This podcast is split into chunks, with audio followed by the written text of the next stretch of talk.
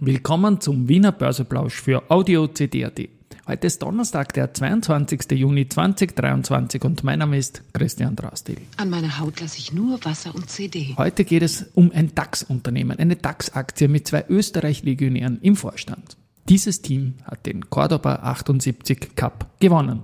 Dies und mehr im Wiener Börseplausch mit dem Motto Market and May. Here's Market and Me. Mit Hunden. Hey, den Zeitgeist, ja. Ein Modethema, Modethema, Modethema. Ja, die Börse als Modethema und die Juni-Folgen des Wiener Börseplausch sind präsentiert von Wienerberger und LLP Österreich. Ja, jetzt aktuell um 12.14 Uhr wieder normalere Zeiten nach ein paar wilderen Tagen. 3105,39 ATX-Punkte, ein Minus von 0,79 Prozent.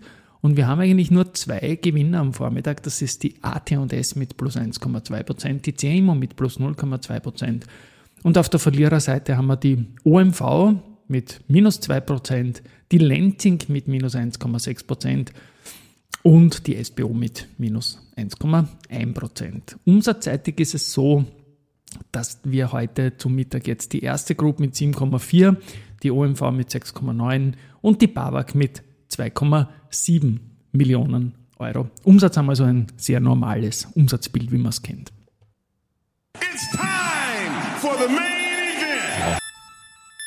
Jetzt habe ich zwei Jingles gleichzeitig gedrückt, absichtlich, denn der Cordoba 78 Jingle, der weiterspielt, und der Main Event, Jing, Main Event Jingle, die passen da heute zusammen. Gestern waren 45 Jahre Cordoba, damals Österreich gegen Deutschland 3 zu 2 und diesmal hatten wir jetzt den Cordoba Cup, 78 Aktien sind jetzt vier Wochen lang da im Rennen gewesen, 39 aus Österreich, 39 aus Deutschland. Und täglich sind aber ausgeschieden und übergeblieben sind zwei Deutsche, BMW und Commerzbank. Und da ist es gestern zum Finale gekommen. Und Ivan Arish, Igo Crazy gilt für die Commerzbank, die diesen Cordoba 78 Cup gewonnen hat. Gestern Tagesplus von 1,96 Prozent und die BMW hat gestern 0,54 Prozent verloren. Also herzliche Gratulation an die Commerzbank zum Sieg im Cordoba 78 Cup. Und ja, das ist wieder mal fast schon wieder witzig, weil ein bisschen Österreich-Tangente muss bei Cordoba immer geben, auch wenn ein Deutscher gewonnen hat. Es ist so, dass in der Commerzbank äh, mit dem Thomas Schaufler und der Sabine Mlinarski zwei Österreicher im Vorstand sind. Beide haben Wurzeln in der erste Group und ja, herzliche Gratulation. Das sind insgesamt zwei von elf Österreicherinnen in DAX-Vorständen. Sonst haben wir noch den Daniel Riedel bei der Vonovia. Wir haben sonst noch den Günther Tallinger bei der Allianz, Stefan Leitner bei der Deutschen Börse, Nicola Hagleitner bei der Deutschen Post, Ernst Wastler bei Fresenius, Andreas Urschitz bei Infineon, Hans-Dieter Bötsch bei Porsche, Peter Kammeritsch bei MTU und die Elisabeth Staudinger bei Siemens Healthineers. So, das war's mit dem Cordoba Cup jetzt und hat mir riesig Spaß gemacht, das zu schauen mit diesem Skript jeden Tag. Und die Commerzbank ist da ein absolut würdiger Sieger. Und wieder ein Antrittsauftrag auch. Und zwar geht es diesmal um eine Eindampfanlage für Schwarzlauge. Das Ding liefert man an den japanischen Kraftzellstoffhersteller Hyogo Pulp Industries.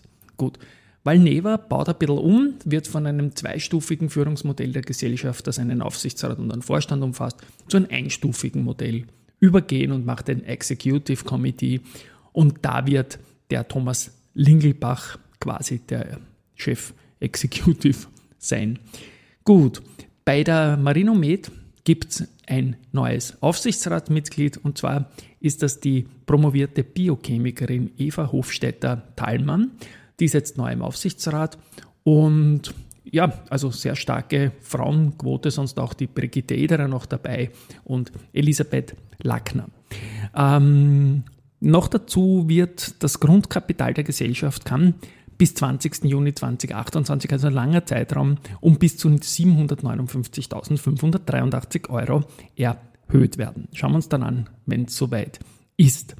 Äh, die VIG hat einen Webauftritt neu gestaltet und die äh, Top-Level-Domain ist www.group.vig aufrufbar. Also auch da wieder Innovation, so wie es auch im ER-Bereich sehr viel Innovatives gibt. Also die Endung VIG wird natürlich eine Sicherheit für die Benutzer geben und natürlich auch ein schönes äh, Ding, das man sich merken kann natürlich.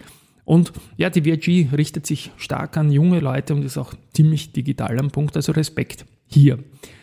Gut unterwegs ist auch der Flughafen, nicht nur mit der Aktie, da ist man ja rund um das All-Time-High-Niveau die ganze Zeit, sondern man hat auch zum vierten Mal in Folge den European Real Estate Brand Award in der Kategorie Business Campus Austria 2023 gewonnen. Auch das ist eine schöne Sache. Bei Kapsch gibt es jetzt nach dem Warten, neben dem Warten und ein bisschen schlechteren Zahlen auch wieder positive Sachen, nämlich äh, warten natürlich auf die, auf die Schiedsgerichtszahlung und dann gibt es wieder gute Aufträge auch. Und zwar 60 Kilometer der nordspanischen A8 werden von Capsch Trafficom mit Hardware und Software für vernetzte Mobilität digitalisiert. Gut, äh, dann, dann People's News gibt es auch noch bei der Austria Card, die ja im ersten Halbjahr in den ATX Prime gekommen ist. Dort wird das Vorstandsteam erweitert und Emanuel Kontos, Burak Bilge, Jon Neras und Markus Kirchmeier sind zu weiteren Vorstandsmitgliedern ernannt worden. Ein bisschen den Überblick von, ja, sind sechs jetzt, glaube ich. Der Nikolaus Lykos war genau der Panagiotis Spyropoulos. Und Markus Kirchmeier ist auch ein Zeichen irgendwie für Österreich, der da die Kommunikation rund um das Listing und alles Mögliche da gemacht. Listing ist natürlich auch ein Stichwort hin zum Gregor Rosinger. Der hat ein verdammt hochgeklicktes äh, Interview mit meinem deutschen Kollegen Andreas Groß gemacht. Und da geht es unter anderem um den Klimaaspekt und das spiele ich jetzt einmal ein. Ich gehe davon aus, dass der Klimaschutz weltweit sich durchsetzen wird. Ich glaube nicht, dass es Sinn macht, hier eine Kleinstaatlerei zu betreiben und in jedem Land unterschiedliche Vorschriften zu haben, in der Europäischen Union andere Vorschriften zu haben, als in den wirklich großen, bedeutenden, bevölkerungsreichen Ländern wie Indien, China, ja auch die aufstrebenden Nationen in Asien beziehungsweise afrikanische stark wachsende Nationen. Man wird hier eine Synchronisierung schaffen müssen, wo man einfach sagt, was wollen wir denn in dem kleinen Europa mit ein paar Prozent Einwohnern Deutschland, das größte europäisches Land in der Europäischen Union, hat gerade mal ein Prozent der Einwohner der Weltbevölkerung. Naja, natürlich wäre es vermessen, auch wenn es derzeit versucht wird von NGOs und auch von Politikern, dass hier Deutschland versucht, anderen Ländern die Route ins Fenster zu stellen und sagen, wir sind 2040 klimaneutral, wir sind 2050 klimaneutral. Das kann man sich in Wirklichkeit in einer demokratischen Weltordnung, wenn man jetzt davon ausgeht und die gesamte Weltbevölkerung wie eine demokratische Bevölkerung betrachtet und sagt, man hat hier entsprechende Mehrheiten und die Mehrheit lebt in Ländern, die sagt, ja, Klimaschutz, ja, wie in Indien, aber 2060 oder 2070 und da kann man nicht mit einem Prozent der Weltbevölkerung kommen und dann womöglich sagen, ich bin gut, weil in 2040 streben wir die Klimaneutralität an und du bist in Indien und bist ein Umweltschwein, weil du das erst in 2070 anstrebst. Das ist tiefster Kolonialismus, das ist ein nationalistisches Gedankengut. Da sollte man natürlich bei weitem darüber hinweg sein. Also dadurch bin ich natürlich hier in dem Fall für eine Betrachtung der Weltgemeinschaft, dass man sagt, die Weltgemeinschaft besteht aus acht Milliarden Menschen. Die Mehrzahl der Menschen möchte klimaneutral 2060, 2070 sein. Also synchronisiert man weltweit diese Ziele da müssen halt manche auch ein bisschen bremsen. Ja?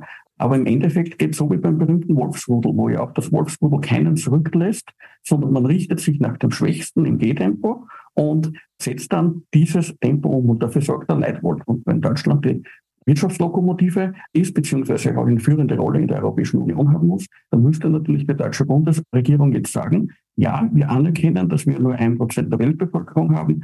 Die großen bevölkerungsreichen Staaten, die in Wirklichkeit in einer Weltbevölkerungsdemokratie das Sagen haben oder hätten, bestimmen 2060, 2070, ja, dann machen wir auch diesen Zeitplan und es spricht ja nichts dagegen, dass der eine oder andere sich freiwillig sein Elektroauto kauft, aber wir schreiben von den Gesetzen das Ganze so vor, dass man hier synchron geht, weil nur wenn man synchron geht weltweit, wird man Ungleichgewichte ausschalten und Ungleichgewichte sind natürlich immer ein großes Problem. Wenn einer ein Frontrunning macht, auf die anderen mit den Fingern zeigt und sagt, Umweltschwein und dann passiert das eine oder andere in der Zusammenarbeit mit protektionistischen Maßnahmen und dergleichen, dann ist man sehr schnell dann auch in wirklich schweren Auseinandersetzungen, die bis zu bewaffneten Konflikten führen.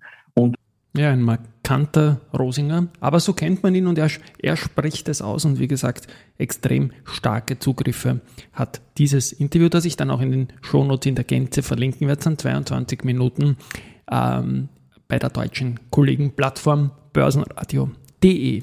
Gut, und abschließend noch ein Research-Input von der Baderbank. Die haben sich Meier Mellenhof angeschaut und sind zu Ad- und Kursziel 156 Euro gekommen. Die Zahlen waren jetzt ein bisschen schwächer als erwartet und man hat die Schätzungen nach unten, aber man bleibt eben trotzdem bei Ad. Man erwartet ein besseres zweites Halbjahr. Der Aufsichtsrat Nikolas Ankershofen hat Meier Mellenhof Aktien gekauft zu 132 Euro. Auch das ist ein gutes Zeichen.